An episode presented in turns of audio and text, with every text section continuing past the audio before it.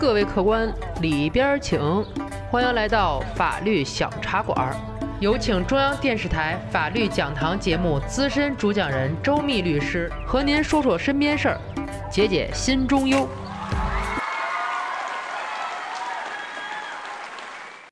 各位听友，你们好，我是周密律师。有人说自己遇到了两个世界级难题，回答不了，一个是先有鸡还是先有蛋，另一个就是今天我要说的。妈和女朋友同时掉水里，先救哪一个？据说这个问题在热恋情侣之中被称为了绝命问题，但是放到小茶馆这儿根本不叫事儿。您呢就按照我给您的意见处理就好了，不光可以回答绝命难题，还顺道给女朋友普法了。因为要真遇到这种事儿啊，您没有选择，只能先救妈，要不就犯了法了。为什么这么说呢？我说说，你听听，《民法总则》第二十六条规定啊，成年子女对父母有赡养、扶助和保护的义务。如果母亲落水，法律要求成年子女必须救助母亲。如果因为先救女朋友导致母亲溺亡，你可能会构成不作为的故意杀人罪。构成这种犯罪啊，有三个要点，您记住了。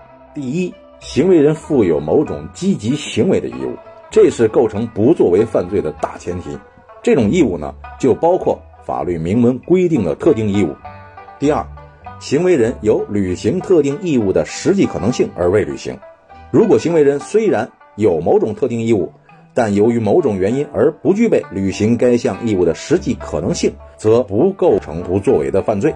第三，行为人未履行特定义务的不作为行为导致危害结果的发生。即不作为行为与危害结果之间具有因果关系，那么民法总则已经规定了成年子女对于父母的保护义务。第一条您就具备了，第二条，您能把女朋友捞上来，说明你有实施保护母亲的实际能力。那么你没有救母亲，而把女朋友救了上来，第二条你也就有了。第三条，你先救女朋友的行为导致保护母亲不及时，母亲溺亡了。那么第三条的因果关系也有了，你不是故意杀人，还有谁？如果啊，先救母亲导致女朋友溺亡，你就不是犯罪，因为法律没有规定你对女朋友有上述的救助义务。这回明白了吗？那么选择先救妈妈的听友，恭喜你答对了。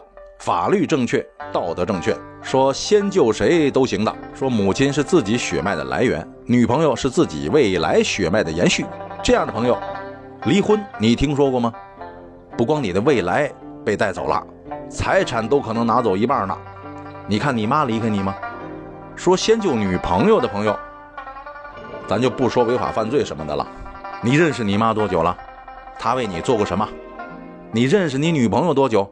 他又为你做过什么？重话我就不多说了，你懂的。小茶馆呢也再次提醒广大女性听友：好女孩，咱不问这个问题。这个问题啊，就此别过，因为我该说的都说完了。如果你还想问，那就等你儿子长大了，你去问他，你看他怎么回答。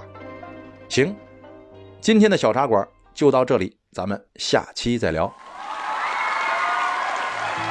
喜欢法律小茶馆的听友，记得点击上方订阅。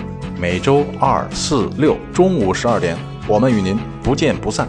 如果您生活当中有什么烦心事儿、麻烦事儿，欢迎评论或私信留言，我在法律小茶馆等着您。